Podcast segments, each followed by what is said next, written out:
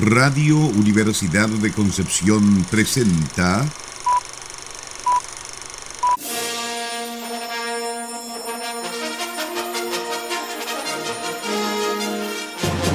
De película.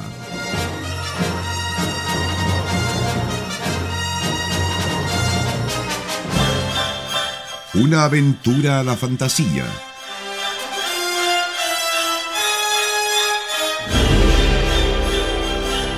un paseo por las imágenes que guardan tu memoria.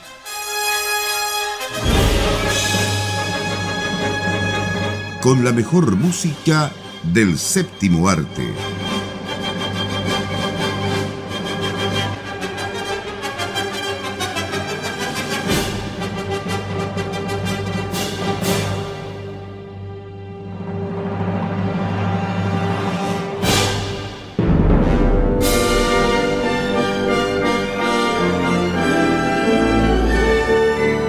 Muy buenas tardes, estimadas auditoras y auditores de Radio Universidad de Concepción. Damos comienzo como cada fin de año a este programa de recuento, donde revisaremos algunas bandas sonoras que hemos revisado en nuestro programa a través de este año 2022, que pronto se va. ¿Cómo están chiquillos? Bien, Felipe, pero porque salió como el Don Francisco Sí. interior. era la idea, era la idea. es que ya estamos empezando a celebrar. Y ni se imaginan el carrete que tenemos después en Radio Universidad de Concepción. Uh, Así que uh. sintonícennos a eso de las once y cuarto más o menos, porque ahí estamos ya preparándonos con todo para celebrar el nuevo año. No, más prendido que televisor de conserje. Ya, y Sí, parece final de milenio como, como se viene con ustedes, oiga. Pero, Pero sin fin del nosotros- mundo. Nosotros tenemos nuestra propia fiesta y hay que hacer la aclaración. No es que este programa recuento vaya a recoger lo mejor del año eh, necesariamente, sino que lo que a nosotros nos gustó. Y bien, acor- bien acortado también porque yo hubiese puesto un par de películas más, pero por tiempo simplemente cada uno de nosotros se tuvo que quedar con dos peliculitas que de alguna manera a lo largo del programa marcaron su año. Y a veces nos peleamos también entre nosotros. Pues no, yo quiero ver esta, yo también quiero ver esta misma. Y bueno, ahí tenemos que repartir la torta, ¿cierto? Y tratar de hacer una muestra que sea interesante, ¿no? Y que, y que dé cuenta también no solamente de, de buena música, sino que también de, de grandes eventos, por así decirlo, ¿no? De grandes estrenos eh, de esas cositas que tal vez estábamos esperando hace años, de esas películas que nos sorprendieron de alguna forma. Y bueno, tenemos de todo para el día de hoy. ¿Cómo ¿Alguien dijo vamos? torta? Torta. No, pero lo interesante, Nicolás, que tú, tú lo acabas de decir, ¿cierto? A veces no estamos de acuerdo siempre eh, en una misma cosa y de eso se trata. La idea también es exponer los puntos de vista sin obviamente agarrarnos de las mechas porque no podemos, porque a veces no estamos juntitos, pero bueno. Pero la cosa es cierto, es cierto, es eh, llegar a un consenso y conversar sobre la película, conversar sobre la música eh, y exponer nuestros puntos de vista. Pero obviamente siempre en una en un ambiente de respeto y de amistad como lo tiene de película. Ya. Eh, Sara Salazar, ¿qué película ¿Qué pasa, elegiste tú? Ah, pero al tiro. Sí, pero, Pero fíjate que como para ir ah, entrando un que- poco en materia. Por lo que comentabas recién, yo siento que las películas que los tres seleccionamos, igual hay como consenso. Siento que a los tres nos gustan, así que lo vamos a pasar muy bien. No va a ser necesario ir a las manos durante la pausa musical. es un capítulo de mucha celebración. Eh, Oye, yo creo que el público va a pensar que, no- que en realidad nosotros nos agarramos de las mechas entre medio ahí de la música conversando con todo lo que decimos. Con mi martillo de Thor, que por ahí está. Hace tiempo que no lo uso. y hablando de Thor, hablando de superhéroes, eh, yo traje una banda sonora que me gustó muchísimo. Me da lo mismo que no haya quedado entre los prenominados al Oscar. ¿Qué saben ellos de bandas sonoras? Eh, y traje la banda sonora de la película de Batman. La última entrega de este superhéroe, dirigida por Matt Reeves, protagonizada por Robert Pattinson, Pattinson, como le dicen los fans ahora. Yo creo que todos quedaron fascinados con ese Batman. ¿Y por qué la traje? Bueno, no solamente porque me gustó la música, sino que también porque me gustó mucho la película, porque creo que es una buena representación de Batman en el cine. Eh, habían hartas dudas, como siempre ocurre, que ah, cómo se les ocurre contratar a Robert Pattinson para ser de Batman, etcétera, etcétera. Las redes sociales ahí hicieron eco de todas esas Ay, críticas sí, antes de la película, como suele ocurrir. Y a, mí me gustó muchísimo, me gustó que rescataron. Bueno, lo comentamos en, su en el programa, pueden escuchar el podcast de nuestro capítulo correspondiente, pero brevemente me gustó mucho que trajeron de vuelta también esa parte como de detective de Batman, que había quedado bastante abandonada, versus quizás mostrar una imagen como del héroe de acción. Así que por ese motivo y porque la banda sonora me, me pareció fantástica, porque es brutal, igual que este Batman que también es brutal, que es la propuesta que estaban haciendo con esta película Así que quise rescatarlo dentro de lo mejor que vimos este año. Así que repito, ¿qué saben los Oscars de música de bandas sonoras que no las predenominan? No solamente Batman, ¿ah? yo creo que eh, a razón de esa película, sino también el papel de Alfred. Sí, por supuesto. fantástico. Y, cosa rara, hasta la gatúbela tiene buenas menciones por ahí, que a veces pasan un poco desapercibidos. Bueno, y el, el acertijo ni hablar. Es que más allá de que a los fans del cómic siempre hay cosas que, que le, les molesten, eh, esta película sí supo tomar mucho del cómic. Eh, así de simple. Y uno está viendo Batman en el cine, no está leyendo Batman en el cómic. Acéptenlo, supérenlo. Así de simple. ¿Y qué otra película más salida? Pues son dos. No, pero este primero, este ah, primero. Yo le quiero dar toca, Felipe, a... Ya, Felipe. Eh, bueno, yo traje también, yo creo que una, una de las películas que realmente yo quedé eh, plop Así de simple. Y se los dije, me acuerdo, en el programa, así que también lo pueden escuchar ahí en el podcast. Me impresionó porque no pensé que era de esa, de, de esa digamos, saga de películas, ¿cierto? Me refiero a Prey. Ya no sabía que era de Depredador y que en realidad vine a saber como a los 10 o 15 minutos de película más o menos que se, trataba de eso y la encontré pero fantástica. Me mantuvo en el asiento, pero muy, muy atento porque eh, una película que realmente te atrapa y no te suelta. Y no la vi una vez. La he visto varias veces ya. Y también, obviamente, la banda sonora a mí me llama mucho la atención, está bastante interesante y la quise traer nuevamente eh, a nuestro programa. Lamento, lamento que tampoco esté en esta preselección. Que saben ellos, como dice Sara? Pero, pero de verdad, yo me, desayuné con esta película porque eh, les prometo, no tenía idea de que era de depredador. A lo mejor hubiese levantado un prejuicio, ¿cierto? Y no la hubiese visto. Y, preferí no saberlo y ver la película, ¿cierto? Y llevarme esta sorpresa, porque realmente eh, el predador pasa a ser eh, ya no cazador, sino que pasa a ser presa. La presa, como dice el título. Como en cambio, los fans estábamos desesperados por ver una película así. que por fin resultara. Al fin, prendiendo todas las velitas. No, y me gusta igual esa banda sonora, Felipe, porque incorpora estos elementos de los indios comanches y bueno, de varias tribus más de Estados Unidos que, le dan un retoque a la banda sonora.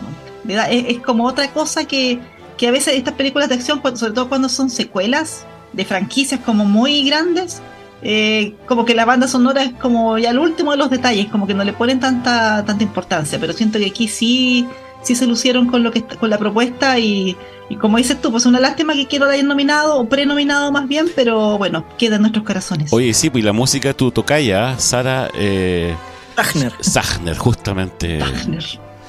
Así es. Así que bueno. Nicolás. Esa es la, primera película que traje. La, la segunda después la, vamos a ver. No, me toca, me toca. Yo traje Hamlet. Bueno, algo así. algo así. Traje esa especie de versión primigenia de Hamlet que estrenaron eh, a principios de este año, por ahí por marzo me refiero a The Northman, el hombre del norte, dirigida por Robert Eggers, que cada vez que saca una película da que hablar, aunque sí algunos ya lo empiezan a criticar respecto de sus fórmulas que ya las está repitiendo, eso es bastante común, pero más allá de que pueda compartir parte de sus comentarios, sigue funcionando, logra hacer una muy buena película y de hecho voy a citar a Sara. Dijo que ver esta película la hizo sentirse como una niñita vikinga que escuchaba los relatos frente al fuego. Y yo creo que esa es una muy buena manera de explicarlo, porque realmente logra transmitir ese espíritu eh, con una, un relato que puede llegar a ser bastante brutal, pero que muestra lo justo y necesario, que tiene una fotografía maravillosa, que juega también desde, lo, desde el relato y desde lo visual con estos aspectos cuasi legendarios ¿no? de lo vikingo. Te muestra como aspectos muy realistas y otros que son muy fantasiosos, pero los logra combinar de una manera tan magistral que tú no sabes dónde está el límite entre uno y lo otro. Y una banda sonora maravillosa compuesta por Robin Carolan y Sebastian Gainsborough que toma elementos de la música electrónica, pero los traduce esos procedimientos a una música con un timbre étnico y que logra trasladarte al antiguo mundo vikingo. Lo dijimos en su momento, muchas de estas canciones suenan como mantra, muchas de estas canciones logran generar una atmósfera que a uno realmente lo mete dentro de lo que está ocurriendo y para mí, esta fue una de las grandes bandas sonoras del año y también me lamento que esta gente de la academia que no tiene idea de cine ni siquiera la haya prenominado al Oscar. Oye, pero eso, eso en realidad ya no es como... Ya no es, como que ya lo, nosotros lo hemos repetido año tras año cuando empezamos a saber los prenominados o las, las películas nominadas, que al final esto de las premiaciones en realidad el lobby Aquí yo creo que es lo que realmente importa y lo que juega eh, eh, en, la elección, digamos, de, estas películas. Quiero agregar algo. Ah, pero podríamos dejar un comentario, o sea, ese comentario para el último bloque. agregar un poco lo, que decía Nicolás sobre el de Norman. Eh, es una película que igual tuvo. se la jugó en traer este tema que de alguna forma igual está harto manoseado en la televisión por, las series, por las, por las series, digamos, y películas que han salido sobre este tema, pero realmente... Y juegos. Y juegos, claro, pero realmente le dieron en el, en el clavo con la película de Norman. Y qué lástima que no esté nominada, porque fue una la banda sonora, como dice Nicolás, que eh, traspasó eh, las fronteras en el, en el, en el, en el uso de elementos electrónicos en una película, digamos, totalmente, eh, se podría decir, eh, con elementos que en ese momento no se conocían, obviamente, de, la electrónica, sino que eran casi puros elementos de percusión, ¿cierto? Y, sería, entonces... Vikingo, era claro, entonces... Bueno, pero como dices tú, esta gente no sabe. Ya. Bueno, y antes de que pasemos a la música, un detalle. ¿ah? Una persona que se anduvo robando la película este año y que salió en The Northman y que nos va a servir de, enlace para el siguiente bloque también, ahí la dijo boteando, fue Ethan Hawke. el año de Ethan Hawke. El año de Ethan Hawke, sí. Así que bueno, pasamos a la música entonces. Sí, vamos. Vamos a revisar en este primer bloque, selección de Sara, Michael Giacchino para la banda sonora de The Batman. Luego, eh, Sara Schachner, otra Sara, ¿cierto? No la nuestra, selección de Felipe para la película Prey. Y también vamos a tener eh, mi selección a Robin Carolan y Sebastian Gainsborough con la banda sonora para la película The Northman. Vamos a la música, esto es de película en Radio Universidad de Concepción.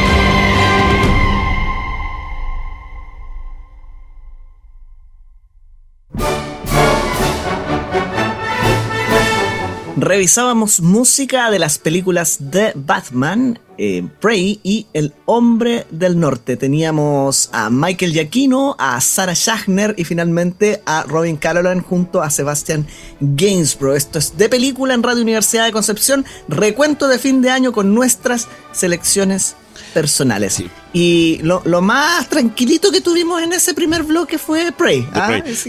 como, para terminar el año. pedirle un poco de, disculpe. de disculpa Ese es nuestro lado oscuro. Tiramos primero nuestro lado oscuro. y para liberar tensiones. Para liberar las tensiones del año, tiramos toda esta música brutal y, y para sentir que no está arrancando de, no sé, de depredadores en medio del bosque.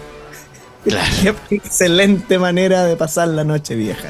De pasar el 2022 en general. Pero bueno, seguimos avanzando. Eh, son dos películas por cada uno, quedaron muchas afuera. Eh, no recuerdo el, hombre, el, orden en que vamos a ver las que siguen. A ver, ya, ya lo dije, lo dije en el bloque anterior. Ethan Hawke, te toca Sara. Eh, ¿Yo qué? ¿Por qué? ¿Yo qué? Sí, esto es como jugar los nueve grados de separación. Claro. ¿Cómo llegamos de Ethan Hawke a Oscar Isaac? unimos en una serie. Bueno, esto no es película, esto es una serie, una serie que se estrenó este año de un superhéroe. Y me van a decir, ay, Sara trajo pura música de superhéroe. Pero no, no la traje por ser de superhéroes solamente, sino que más bien por el valor cultural de esta banda sonora, aunque suene extraño. Y me refiero a la banda sonora de la serie eh, Moon Knight, que se estrenó este año, protagonizada por Oscar Isaac, y ahí el villano era Ethan Hawke, por eso lo mencionaba, lo sacaba a colación Nicolás. ¿Y por qué digo esto de valor cultural? Porque el compositor de esta banda sonora, que es Hisham Nasi, egipcio, eh, se preocupó de trabajar con, bueno, el director también, uno de los directores de esta serie también era egipcio y se preocupó de armar un equipo de trabajo eh, que, conociera la cultura, ojalá que fuesen nacidos y criados en Egipto, y para trabajar este tema con mucho respeto. Y siento yo que todo eso queda transmitido también en la banda sonora, porque Hisham Nasi lo que hizo fue tomar, bueno, por supuesto que hay ciertos elementos como más sinfónicos, que igual tenía que sonar como superhéroe la banda sonora, pero tomó elementos históricos, utilizó eh, algunos instrumentos tradicionales egipcios, sacó cánticos, las letras las sacó como de, los, de los papiros de los faraones cuando los coronaban. O sea, creo que fue la persona indicada para poder mostrar la cultura egipcia y del antiguo Egipto en una banda sonora de Marvel que uno pensaría, va a ser solamente comer popcorn y les va a dar lo mismo con el elemento cultural. Pero curiosamente no. Moon Knight es una serie muy respetuosa de toda la cultura egipcia, eh, muy aprobada por los egipcios por lo demás. La gente estaba súper contenta porque al fin se veían como representados en pantalla, que ya hemos hablado otras veces de lo importante que es la representación. Y es por todo este valor cultural y porque me encanta también y porque de chica me gusta mucho el tema de la civilización egipcia que quise traerles esta música para que la volvamos a escuchar, que también para un poco los pelos, ¿ah? Pero, parece que es la tónica para terminar el año en esta ocasión. Una de las cosas importantes que dijiste es tu representación, y una representación de verdad, no ficticia como otras culturas que hay ahí por ahí. No hollywoodense. No es Hollywood, justamente de Marvel. Eh, hablando del compositor de Hesham Nasi, eh, al momento de escuchar la banda sonora y de ver la serie, yo dije, esta música yo la conozco. La escuchaba en otra parte. Y justamente, ¿por qué? Porque él fue el encargado de componer, ¿cierto? Esta... Eh, el parade, de, el, cambio la procesión de, los, la procesión, ¿cierto? De los faraones del, del antiguo Museo del Cairo al nuevo Museo del Cairo, que realmente es espectacular. Y, le, y se mandó un concierto, pero eh, no un concierto, era un conciertazo fue una cantidad de músicos, coros, solistas y todo lo que significó el traslado ¿cierto? de estos faraones a través de el Cairo, ahí en, Egipto. Ahí quedaste, Jean-Michel Jarre. Y no es chiste. Toma esto. Qué maldad. Sí, bueno, fue una serie bastante entretenida. Yo creo que este año, yendo más allá de, Moon Knight, eh, Marvel se la jugó con algunas cositas. Una de ellas fue Moon Knight. No creo que sea una serie perfecta. Tiene, yo creo que podría haberse cortado un par de capítulos, pero aún así está muy bien trabajada, muy bien actuada por Oscar Isaac. Y creo que ustedes no la han visto, pero échenle un ojito a, a Miss Marvel, que es muy de adolescentes, pero es muy entretenida. Yo creo que por ahí también se la se la jugaron en, Marvel. Pero mi selección se va para otro lado. Eh, se va para todos lados. Sí. Igual es un poco adolescente. Eh, hasta por ahí. Entre otras cosas, es que todo es todo y en todas partes y al mismo tiempo. Y ahora sabemos, ¿cierto?, que el universo y todas las cosas pueden contenerse en un bagel, en una dona. Así que después de eso, ¿ya que nos queda más? O sea, todo en, algún, en algún universo, esta película en materia de estudio para los cineastas claro. todo el mundo. Y fíjate que es una, una, película que sorprendió bastante de partida porque todos pensábamos que era eh, importada, o sea, entendiendo que no era norteamericana, y justamente sí era norteamericana. Eh, claro que tenía todos estos personajes, todos estos actores y actrices chinos. Eh, exceptuando a, Jamie Lee Curtis, que hace un tremendo papel, ¿cierto?, dentro de los principales. a quien teníamos acá, además, Uy, se me olvidan los nombres de los. Eh, teníamos la, reaparición de. de nuestro. Eh, de nuestro amigo Short Round de Indiana Jones, ¿cierto? Que lo habíamos visto desaparecer después de que apareciera chiquitito en Indiana Jones, en los Goonies. Tenemos a Michelle Yeoh, tenemos a Kehui Kwan, tenemos un montón de actores y actrices muy conocidas que de alguna manera se congregan en esta película y nos entregan lo que no nos entregó Marvel, justamente. Ah, porque tanto que la vendían con los multiversos, por año las vendían, la, vendieron con los multiversos y cuando por fin sacaron su Doctor Strange, nada funcionó. En cambio, esta película sí logra plantearte una cuestión que es entretenidísima, que tiene un ritmo frenético y que si bien en algún momento sí tiene algunos problemitas de ritmo justamente, porque como que parece irse de las manos, logra plantear un montón de temas con bastante profundidad, entre ellos justamente el tema adolescente, de la búsqueda de la identidad, de cómo se, eh, se construyen los lazos con la familia, etcétera, ¿cierto? Cómo uno va construyendo su propia vida. Eh, entonces, creo que esta es una de las películas dentro del cine comercial más jugadas del año. Así me lo, plantearía. Y la música también bastante jugada, ¿cierto? Por eh, el grupo Son Lux, que está compuesto por tres integrantes, Ryan Lott, Rafik Bhatia e Ian Shang, todos ellos de orígenes diferentes, y donde la orden de los directores fue cada uno de ustedes compone por su lado y después juntamos y vemos lo que resulta. O sea, hasta la composición musical fue como un multiverso de música, ¿cierto? Que terminó incrustándose en la película de la forma más rara posible. Y funcionó. Lo más notable es que funcionó. Así que tenemos una banda sonora igual de alocada que la película. Sí, bueno, y eh, hablando de multiverso, yo creo que aquí también hay un poco de eso en, las películas que me tocó a mí y la última que vamos a ver esta tarde en, nuestro programa de recuentos de final de año de película de Radio Universidad de Concepción. Yo les traje la película de Baz Luhrmann, Elvis, ¿cierto? Con el gran Austin Butler y cantando él, ¿ah? Realmente fue eso también una revelación, digamos, en cuanto a su eh, voz, a su eh, calidad de actuación también, en personificando al rey del rock. Realmente se pasó. La música, obviamente, también de esta película de Elliot eh, Wheeler, pero acá hay, porque dice yo hablaba de los multiversos, porque las versiones de las canciones de Elvis son interpretadas por diferentes, ¿cierto?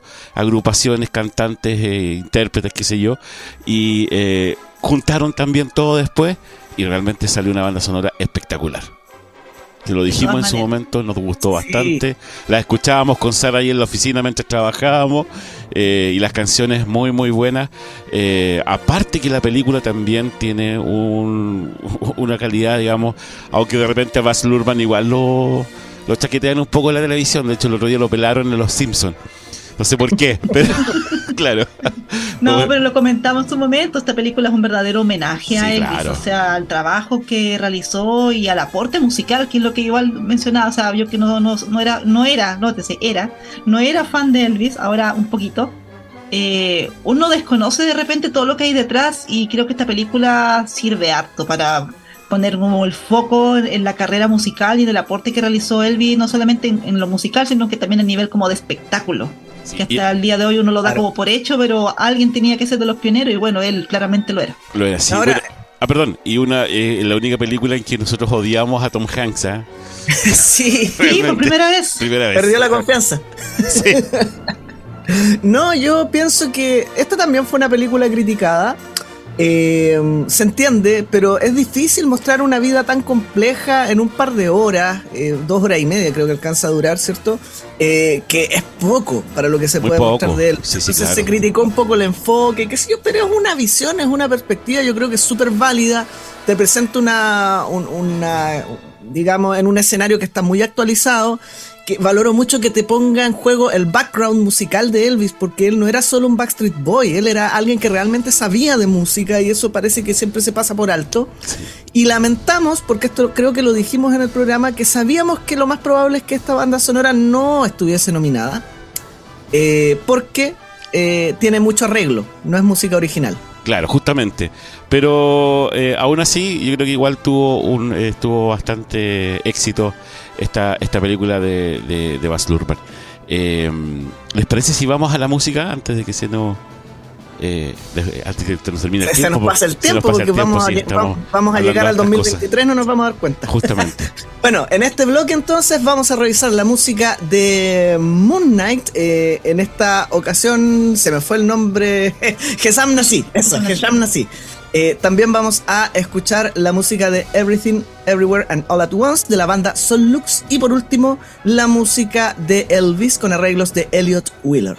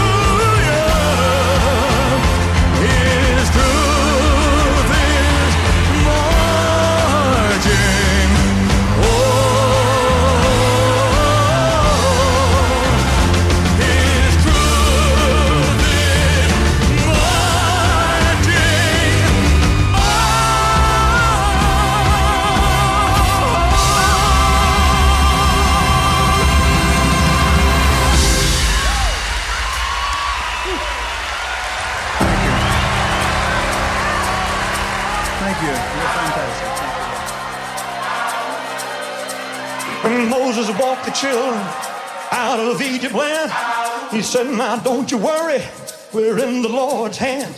He's gonna walk beside us. The time is coming near. He's gonna wash away all our misery and our fear. I got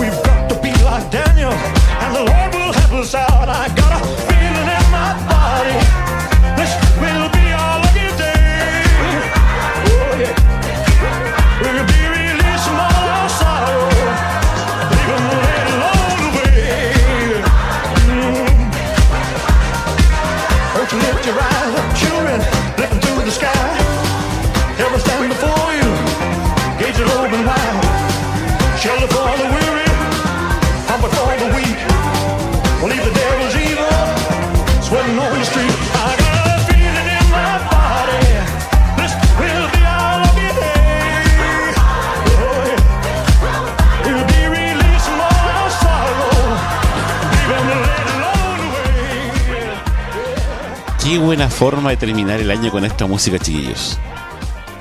Teníamos Moon Knight, teníamos Everything Everywhere and All at Once, Son Lux. Lo dejo ahí porque nos falta el tiempo, se nos viene el Sí. 2023 encima. no quiero saber la, la cara que puso Sara porque no alcancé a verla cuando se me olvidó el nombre de Hesham Nassi después de todo el, De todo el discurso elogio. cultural, claro, del valor.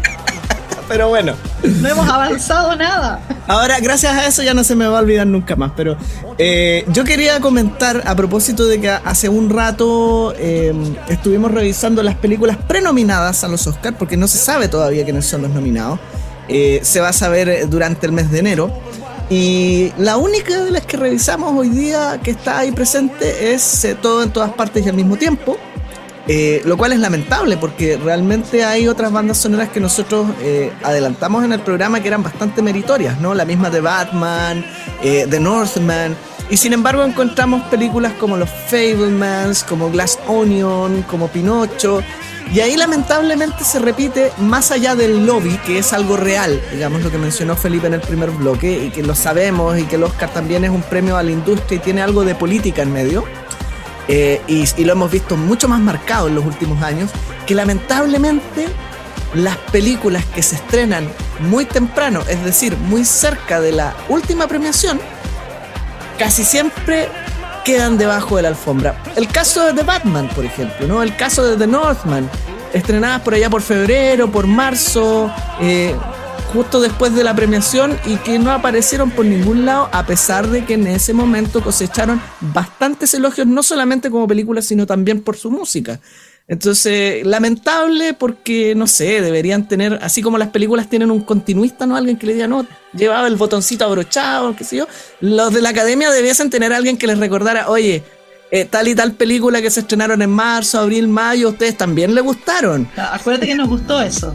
Claro, no, pero ya con las últimas las últimas ve- versiones de la, de la, de la entrega de premios ha sido tan al dote que en realidad ya quizás cómo se hace todo esto.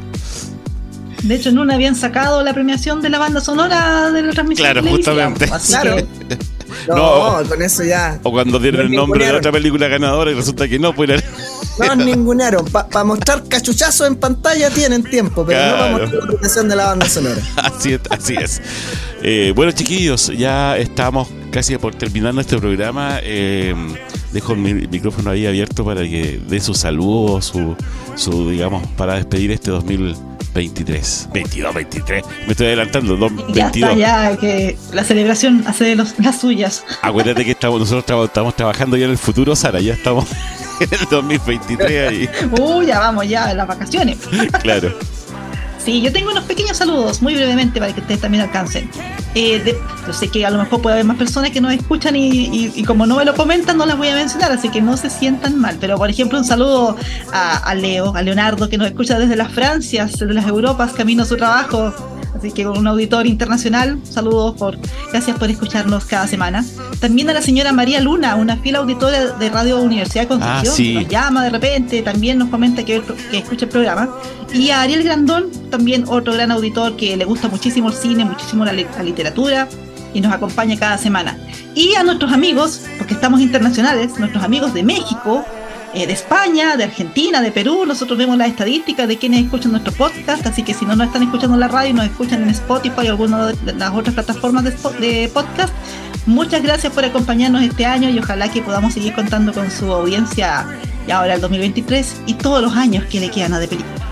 Solo agregar que me encantaría saber quién es ese fan número uno de Breakdance. Lo dejo ahí. Ustedes saben a qué me refiero. Ustedes saben quiénes son. Los tenemos identificados.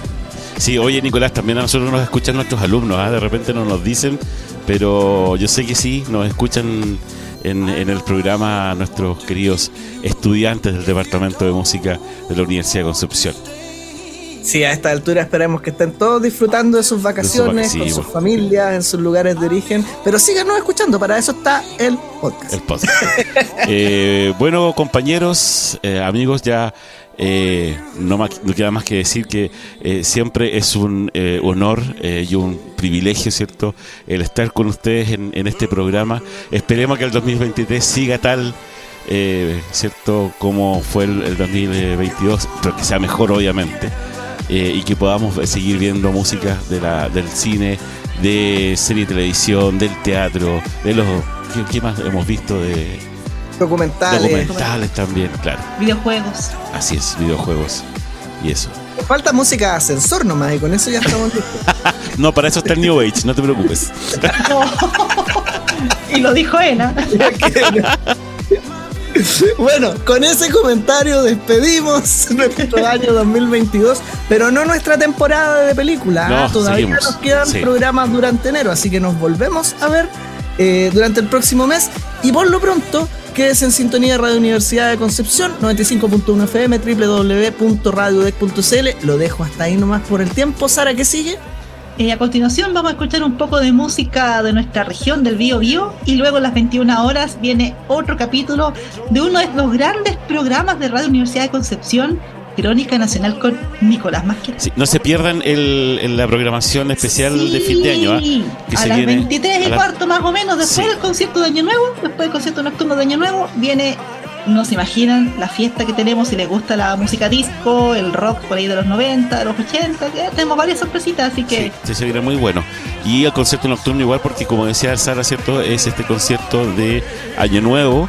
Eh, con, vas con música, ¿cierto? De la familia Strauss generalmente eh, y dirigido por Daniel Barenboim. O sea, tremendo sea, concierto. puro bailoteo esta noche. Pura música gourmet en la parte clásica. Ya chiquillos, un gran abrazo y nos vemos el próximo año. Adiós. Chao, chao. Chao, chao. Nos encontramos el próximo año.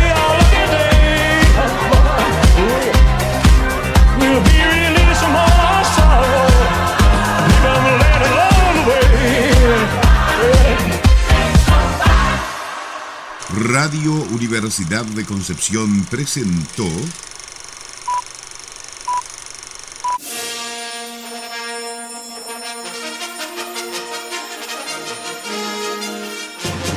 de película.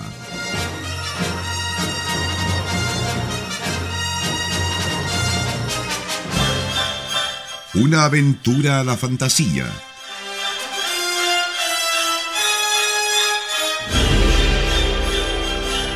Un paseo por las imágenes que guardan tu memoria.